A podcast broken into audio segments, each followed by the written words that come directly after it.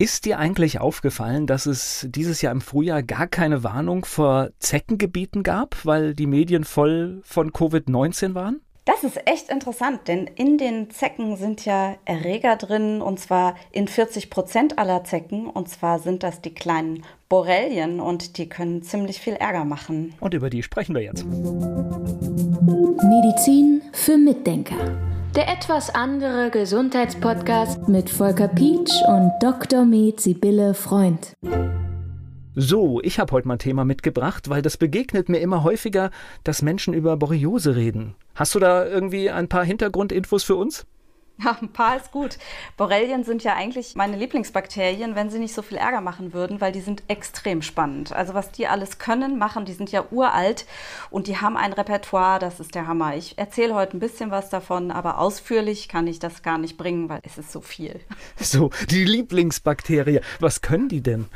Ja, also zum Beispiel können die Borrelien, die arbeiten ja zusammen mit den Zecken, wenn sie durch Zecken übertragen werden. Da können sie sich dem Milieu der Zecke anpassen. Also man muss sich mal überlegen, die Zecke ist ja kalt und die Borrelien möchten eigentlich in einem Tier leben, was warm ist. Ne? Also in Menschen oder in Rehen oder in Mäusen. Die Zecke ist erstmal kalt und dann kommt irgendwann Blut rein, sobald die Zecke gestochen hat. Blut kommt in die Zecke rein und dieses Blut können die Borrelien analysieren. Die schmeißen sofort, also die werden sofort aktiv, schmeißen ihr Laboratorium an und checken schon mal, ist das jetzt ein Mensch oder ist das ein Reh oder ist das eine Maus, in die ich jetzt gleich reingehe. Da muss ich jetzt meine Oberfläche so verändern, dass dieses Lebewesen, das also das Immunsystem von diesem Lebewesen mich nicht erkennt. Das ist schon mal eine ganz spannende Sache, finde ich. Dann weiter. Wenn die beiden jetzt zusammen leben, die bilden eine Symbiose, wenn die Zecken durch die Gegend laufen und die äh, Borrelien mit sich rumschleppen, dann können die Borrelien dafür sorgen, dass die Zecken nicht so austrocknungsempfindlich sind. Das heißt, sobald eine Zecke mit Borreliose infiziert ist, braucht sie weniger Wasser und hält es aus auch an trockeneren Stellen. Denn normalerweise weiß man, Zecken halten sich sehr gerne in feuchten Gräsern auf. Und normalerweise kommen sie nicht vor in trockenem Gras. Also wenn man so eine Grasfläche hat, die gemäht ist und sehr trocken ist und da steht die Sonne drauf, da sind eigentlich die Zecken nicht gerne unterwegs. Das ist denen viel zu trocken. Aber wenn sie mit Borrelien befallen sind, dann können sie sowas viel eher aushalten. Genauso ist es auch so, dass die Borrelien eine Art Frostschutzmittel produzieren und dafür sorgen, dass die Zecken sich im Winter bewegen können. Also wenn im Winter, wenn es eigentlich viel zu kalt ist, irgendwo eine Zecke rumläuft, dann weiß man mit Sicherheit, die ist befallen entweder von Borrelien oder es gibt noch Kurinfektionen, es gibt noch andere Erreger die dafür sorgen können, dass die Zecke ein Frostschutzmittel hat und deutlich kältere Temperaturen aushalten kann. Außerdem können die Zecken viel länger hungern, nämlich bis zu sieben Jahre lang. Ganz verrückt. Also so eine Zecke braucht sieben Jahre kein Blut, wenn sie mit Borrelien infiziert ist. Das heißt ja, aber auch dieses, ja. was wir da kennen, jetzt ist Zeckenzeit, das zählt eigentlich so gar nicht. Ist der Zecke dann eigentlich so ein bisschen egal, ja. ja okay. Zum Beispiel können die Zecken auch Zeckenabwehrmittel eher ertragen, wenn sie Borrelien infiziert sind. Und sie können auch viel größere Blutmahlzeiten aufnehmen. Also da ist eine Symbiose, die ist wirklich enorm spannend, finde ich. So, aber jetzt kommen wir mal zu dem eigentlichen. Was bedeutet das denn? Ich war in der Natur, ich komme nach Hause und ich sehe, ups, mich hat eine Zecke erwischt. Und das heißt erstmal entfernen erstmal entfernen. Und da gibt es eine ganz wichtige Geschichte. Man sollte möglichst nicht auf die Zecke draufdrücken. Es gibt Zeckenzangen, die nehmen die Zecke, den Zeckenkörper zwischen sich und dann dreht man die zum Beispiel. Das nimmt man ganz gerne für Hunde, weil man die da gut rauskriegt. Ich wollte gerade sagen, so wie man es mit Hunden und Katzen macht eigentlich. Genau. Genau, aber es ist eigentlich nicht gut, weil man dann draufdrückt auf den Leib der Zecke und viele Borrelien halten sich im Darm der Zecke auf und dann drückt man die sozusagen raus in die Wunde. Und das ist natürlich nicht zielführend. Deshalb ist es eigentlich optimal, wenn man es schafft, dass man eine kleine Kanüle nimmt und unter das Maul der Zecke einhakt und dann die Zecke raushebelt. Das ist eigentlich optimal. Also auf keinen Fall sollte man sie mit Uhu beschmieren oder mit Öl oder so, dass sie erstickt, weil dann kriegt die auch Panik, dann erbricht die sich in die Wunde und dann kommen sowieso alle Erreger dort rein. Das ist dann auch nicht gut. Das Beste ist wirklich, man versucht sie rauszuholen, indem man möglichst nichts am Zeckenleib macht. Und was man dann machen kann, ist oder sollte sogar, ist die Zecke nicht zu entsorgen, sondern in ein Plastikgefäß oder Glasgefäß zu tun, zusammen mit etwas feuchtem Klopapier oder Küchenpapier oder so, und sie dann in ein Labor schicken. Denn die können analysieren, ob diese Zecken eine Borreliose mit sich rumschleppen oder nicht. Und wenn die Borrelien mithaben, dann muss man, kann man nochmal beim Patienten eine besondere Laboruntersuchung machen, Da guckt man nicht nach Antikörpern, sondern man guckt nach der Aktivität der weißen Blutkörperchen. Die verändert sich nämlich innerhalb von vier bis fünf Tagen. Die weißen Blutkörperchen fangen an, auf die Borrelien zu reagieren, darauf sehr sensibel zu werden und wenn wir jetzt einen Patienten haben, der ist zum Beispiel gestochen worden von einer Zecke, wir haben die Zecke eingeschickt, der Befund ist, dass diese Zecke Borrelien enthalten hat, dann können wir bei dem Patienten drei bis vier Tage so viel ist dann eh schon vergangen, weil wir es ja schon die Zecke ins Labor geschickt haben. Wenn wir dann Blut abnehmen und schicken dieses Blut dann ein, dann können wir sehen, ob da eine Aktivität in den Leukozyten ist, dass man denkt, da scheint es doch eine Borreliose zu geben. Und dann kann man sehr, sehr früh eingreifen. Früher war es immer so, da hat man nur nach den Antikörpern geguckt und das kann man eigentlich erst nach sechs Wochen. Und das ist natürlich eigentlich viel zu spät, weil die Infektion dann schon sehr weit fortgeschritten sein kann. Was für mich jetzt total neu ist, also mich hat eine Zecke gebissen, ich hole die raus und ganz wichtig, nicht wegwerfen. Absolut. Also erstens mal Zecke einschicken möglichst und nicht wegschmeißen und zweitens auch ein bisschen beobachten, was passiert an dem Zeckenstich. Dort kann es ja rot werden, das passiert auch ganz oft, einfach weil die Zecke einen Reiz setzt. Das heißt aber doch nichts. Was dann problematisch ist, ist, wenn sich so ein weißer Hof um die Zecke bildet und dann nochmal ein roter Ring. Also so, als hätte man eine, man sagt immer girlandenartig, aber als würde man ein Band in einem Abstand von dem Zeckenstich um den Zeckenstich herumlegen. Also zwischendurch ist es blass und dann kommt dieser rote Rand. Und der kann wirklich von der Zecke aus fünf, sechs Zentimeter entfernt sein. Also er kann deutlich entfernt sein. Manchmal nimmt man das gar nicht wahr. Da muss man immer mal wieder Abstand nehmen von der Person und aus der Ferne gucken, weil man es dann manchmal erst sieht. Und diese Girlande, die kann sich auch im Laufe des Tages bewegen, die kann sich verformen. Das ist dann sehr deutlich. Also das ist beweisend sogar für eine Borreliose. Wir haben ja selten, dass zum Beispiel Laborbefunde sind eigentlich nicht beweisen, sondern es sind immer nur Hinweise. Aber wenn man dieses Erythema migrans, so heißt das, also Erythem heißt Rötung und migrans heißt sich bewegende Rötung. Wenn man dieses Erythema migrans diagnostiziert, dann ist das beweisend für eine Borreliose. Jetzt kommt aber der Knackpunkt. Ein Erythema migrans bildet sich nicht immer aus. Also wenn man das nicht entwickelt, heißt es nicht, dass man keine Borreliose hat dieses genaue Hinschauen, diesen Test, muss ich das bei meinem Arzt, bei meiner Ärztin, bekomme ich das angeboten oder muss ich das einfordern? Das muss man einfordern. Das ist leider kein Standard, finde ich sehr schade, aber es zeigt sich einfach in der Praxis, dass es sehr hilfreich ist und es ist ein LTT-Test, so heißt er. Diese ganzen Symptome, die du da gerade aufzählst, die sind ja so unspezifisch und es kann ja tatsächlich alles Mögliche sein. Ja, und das ist wirklich ganz schwierig, denn diese Krankheit ist wirklich das Chamäleon, ein Chamäleon unter den Krankheiten, denn die kann alles Mögliche machen.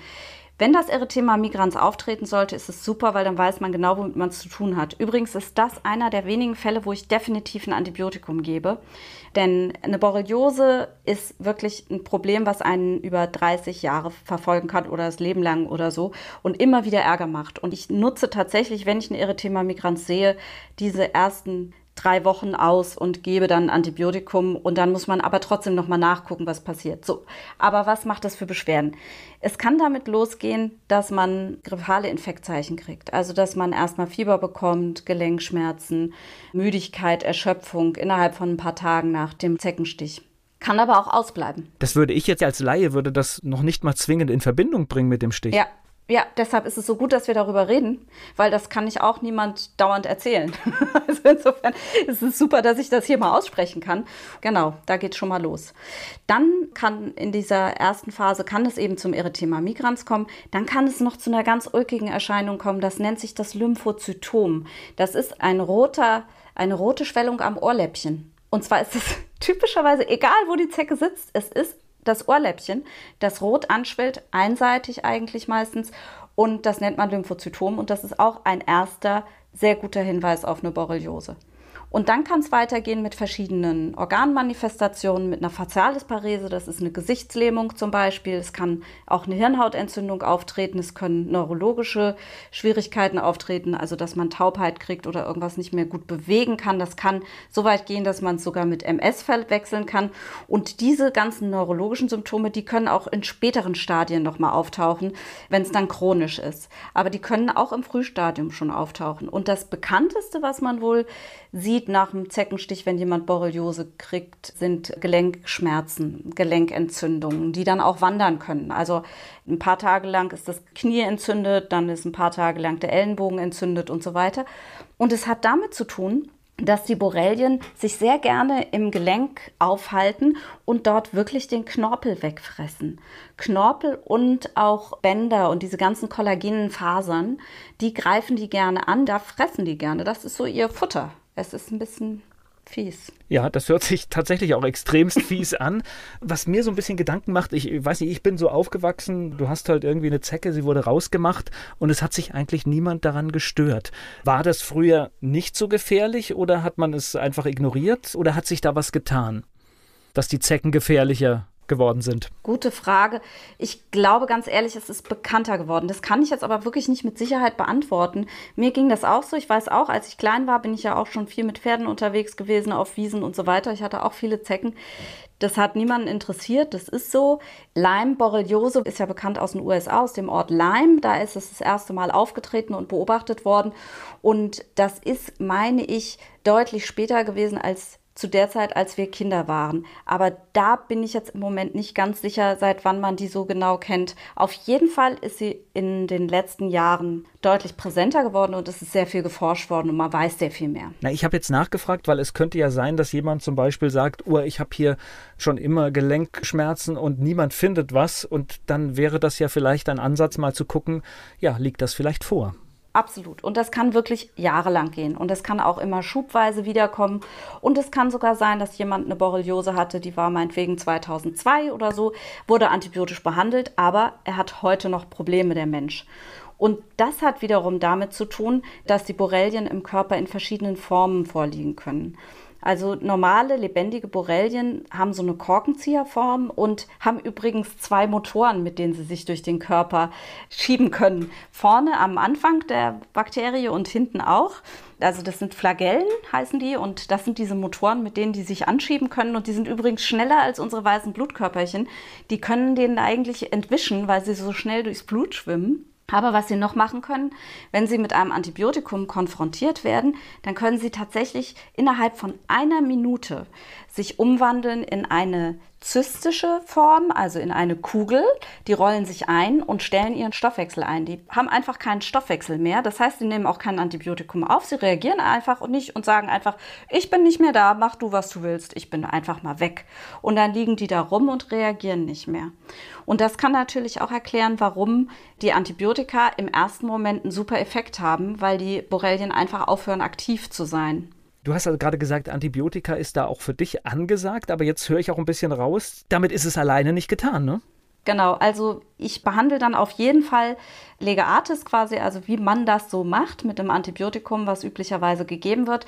Aber das heißt nicht, dass der Spuk damit vorbei ist. Man kann dann noch anders behandeln später. Es gibt sehr interessante Therapeutika, die aus dem Pflanzenreich kommen und die sind wirklich sehr gut erforscht. Das ist sehr, es ist unglaublich spannend. Es gibt ja zum Beispiel Heilpilze oder es gibt Polygonum cuspidatum, schon mal wieder so ein schönes Wort. Das sind Pflanzen, die wirklich toxisch wirken für die Borrelien, aber für uns nicht problematisch sind. Und es gibt auch andere Pflanzen, die beeinflussen ganz stark das Immunsystem und versetzen das einfach in den Stand, wieder richtig reagieren zu können.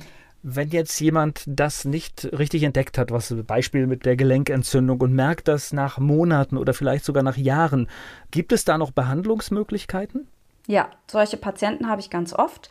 Und da in dieser Situation gebe ich kein Antibiotikum mehr, denn man muss auch wissen, die Borrelien leben auch in der Zelle weiter. Die sind eigentlich intrazelluläre Erreger. Das heißt, die schwimmen gar nicht normalerweise im Blut rum, sondern die gehen in die Zelle rein und leben dort. Und auch dort vermehren sie sich und stoßen dann ihre Nachkommenschaft wieder in den Blutfluss. Über den Blutfluss können sie sich wieder verteilen. Also, wenn wir da jetzt ein Antibiotikum geben, müssten wir intrazelluläre Antibiotika geben, also Antibiotika, die auch in die Zelle reinkommen. Was dann aber passiert, ist, dass wir unsere eigenen Mitochondrien, die ja auch Bakterien sind, noch stärker angreifen, als wir das sowieso schon tun, wenn wir ganz normale Antibiotika geben. Und da macht es mir keinen Sinn mehr, die eigene körpereigene Energieproduktion und auch die Immunreaktionen, die durch Mitochondrien gesteuert werden, zu schwächen, nur um diese Borrelien zu erwischen, was dann im Endeffekt doch häufig nicht funktioniert. Denn ich habe immer mal Patienten, die kommen und hatten eine Therapie mit Antibiotika und auch intrazellulären Antibiotika über Monate. Immer wieder haben die jeden Monat ihr Antibiotikum bekommen. Und das, was ich sehe, sind dann eben Patienten, die total fertig sind.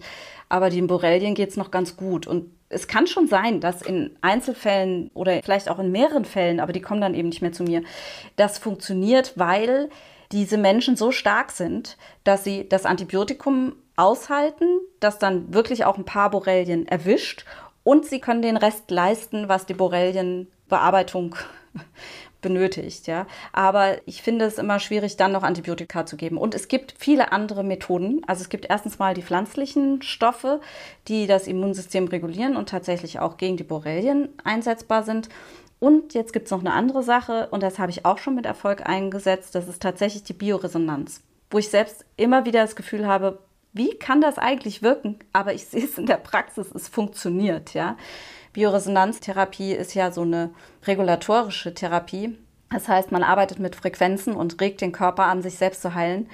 Das geht auch ganz gut. Also man kann natürlich nie ein Heilungsversprechen machen, aber das sind Möglichkeiten und das hat auch schon häufig funktioniert. Ich glaube, machen wir mal eine eigene Episode darüber am mhm, besten. Genau. eine Frage habe ich jetzt noch. Ich bin jetzt von einer Zecke gestochen worden und die war infiziert. Werde ich krank oder kann es auch sein, dass mein Immunsystem das alleine schafft? Ja, dein Immunsystem kann das auch alleine schaffen. Das ist eine ganz gute Frage, denn damit kann man auch einige Leute beruhigen. Das ist absolut möglich. Also das ist mit übrigens eigentlich jedem Erreger möglich. Ja, wir können viel mehr, als wir häufig denken. Wir sind gar nicht so angreifbar. Eigentlich können wir schon ziemlich viel selber schaffen. Eine wichtige Sache, die man noch bedenken sollte, ist, dass Borrelien nicht gerne allein kommen. Die haben gerne ihren Hofstaat dabei. Und zwar bringen die gerne noch weitere Erreger mit. Das können sein Babesien, das können sein Mykoplasmen oder Erlichien oder Anaplasmen oder Rikettien. Das weiß nämlich auch keiner. Es gibt viele Erreger, die nennt man Co-Infektionen, die kommen gerne mit den Borrelien zusammen in den Körper. Und das muss man auch immer noch ein bisschen im Blick haben. Auch mit denen kann der Mensch selbst klarkommen, aber wenn jemand eine Borreliose hat und man behandelt die und man sieht, der hat irgendwelche besonderen Symptome, die irgendwie nicht weggehen oder der hat auf einmal eine Blutarmut oder irgendwelche anderen Zeichen von anderen Infektionskrankheiten, die eigentlich nicht so richtig zur Borreliose gehören, dann muss man da auch noch mal gucken. Ich hätte jetzt gedacht, die Impfung hilft dagegen, ja? Das ist tatsächlich oder wäre nicht hilft, sondern wäre ein Mittel, was eingesetzt wird. Das wird das nicht auch immer mit Zecken und Impfung, wird das nicht immer auch zusammengebracht? ja, aber da geht es um die Impfung gegen FSME. Das ist die Frühsommer-Meningoenzephalitis. Das ist eine Gehirnhaut- und Gehirnentzündung durch Viren. Das sind Viren, FSME-Viren, während die Borrelien sind Bakterien. Das sind zwei verschiedene Sachen. Und interessanterweise haben mir schon öfter Leute gesagt, aber ich kenne doch jemanden, der hatte eine FSME und der war nicht geimpft. Und wenn ich nachgefragt habe, war das immer eine Borreliose. Die wussten nur, der Mensch ist krank geworden durch eine Zecke. Aber sie haben das zusammen gemischt. Ich werde gegen Zecken geimpft. Nein, ich werde nicht gegen Zecken geimpft. Ich werde nur gegen FSME geimpft. Und das ist eine Viruserkrankung. Und das ist eine Viruserkrankung, die in Rheinland-Pfalz zum Beispiel überhaupt nicht vorkommt. Und wenn es ein Gefahrengebiet gibt, dann ist es außer in Bayern, da ist es wirklich häufig. Aber in den anderen deutschen Ländern, wenn es Gefahrengebiete gibt, dann gelten die schon als Gefahrengebiete, wenn da fünf Fälle in einem Bundesland auftreten. Nagel mich darauf nicht fest, weil diese Regelungen, die ändern sich. Aber es sind relativ wenig wenig Fälle in einem Bundesland, die dann dazu führen, dass es ein Gefahrengebiet ist. Und da empfiehlt man dann diese Impfung. Aber die gilt nur für die Viren, während die Borrelien kommen etwa in 40 Prozent aller Zecken vor und dagegen haben wir keine Impfung. Also ist ja eine wichtige Information. Das heißt, dass wenn man geimpft ist, dass man weiß, man hat nicht den Schutz gegen Borreliose und dass man trotzdem nachschaut, wenn die Zecke da war und sich nicht falsch sicher fühlt. Genau, sehr wichtig. Und man hat auch keinen Schutz gegen die Co-Infektion. Ne? Also es gibt immer noch einige Infektionen, die man kriegen kann durch eine Zecke, auch wenn man gegen Zecken quasi geimpft ist, also gegen FSME geimpft ist. Eine wichtige Sache muss ich unbedingt noch loswerden, denn wir reden jetzt dauernd über Borrelien und Zecken, aber Borrelien können auch übertragen werden durch Mücken, durch Bremsen, durch Flöhe, durch alle möglichen Insekten. Das ist auch sehr wichtig zu wissen, denn es gibt doch immer mal Patienten, die eine Borreliose haben und die mir sagen, ich hatte aber noch nie eine Zecke. Und der andere Weg, der auch sehr wichtig ist, weil der nun die Partner von den Borreliose-Patienten betrifft, ist, dass Borrelien mit höchster Wahrscheinlichkeit auch über den Geschlechtsverkehr übertragen werden können. Also ich glaube, diese zwei Informationen sind noch sehr wichtig. Medizin für Mitdenker. Der etwas andere Gesundheitspodcast mit Volker Pietsch und Dr. Med Sibylle Freund. Und damit kommen wir zum Thema der nächsten Podcast-Episode. Und ich muss jetzt ganz weit ausholen. Und zwar geht es jetzt in das Universum von Star Wars, weil als ich das gelesen habe, ist mir da etwas eingefallen. Der Jedi, der da drin vorkommt, der bekommt nämlich seine Macht durch mikroskopische Lebensformen, die Midi-Chlorianer heißen. Fällt dir da irgendwas auf? Die fangen mit M an. Ist tatsächlich witzig, weil es ist abgeleitet von unserem Thema, das wir in der nächsten Woche behandeln wollen. Da kommt diese Idee her. Sehr cool. Und dann tippe ich mal auf die Mitochondrien. Genau so ist es. Und darum geht es nächste Woche.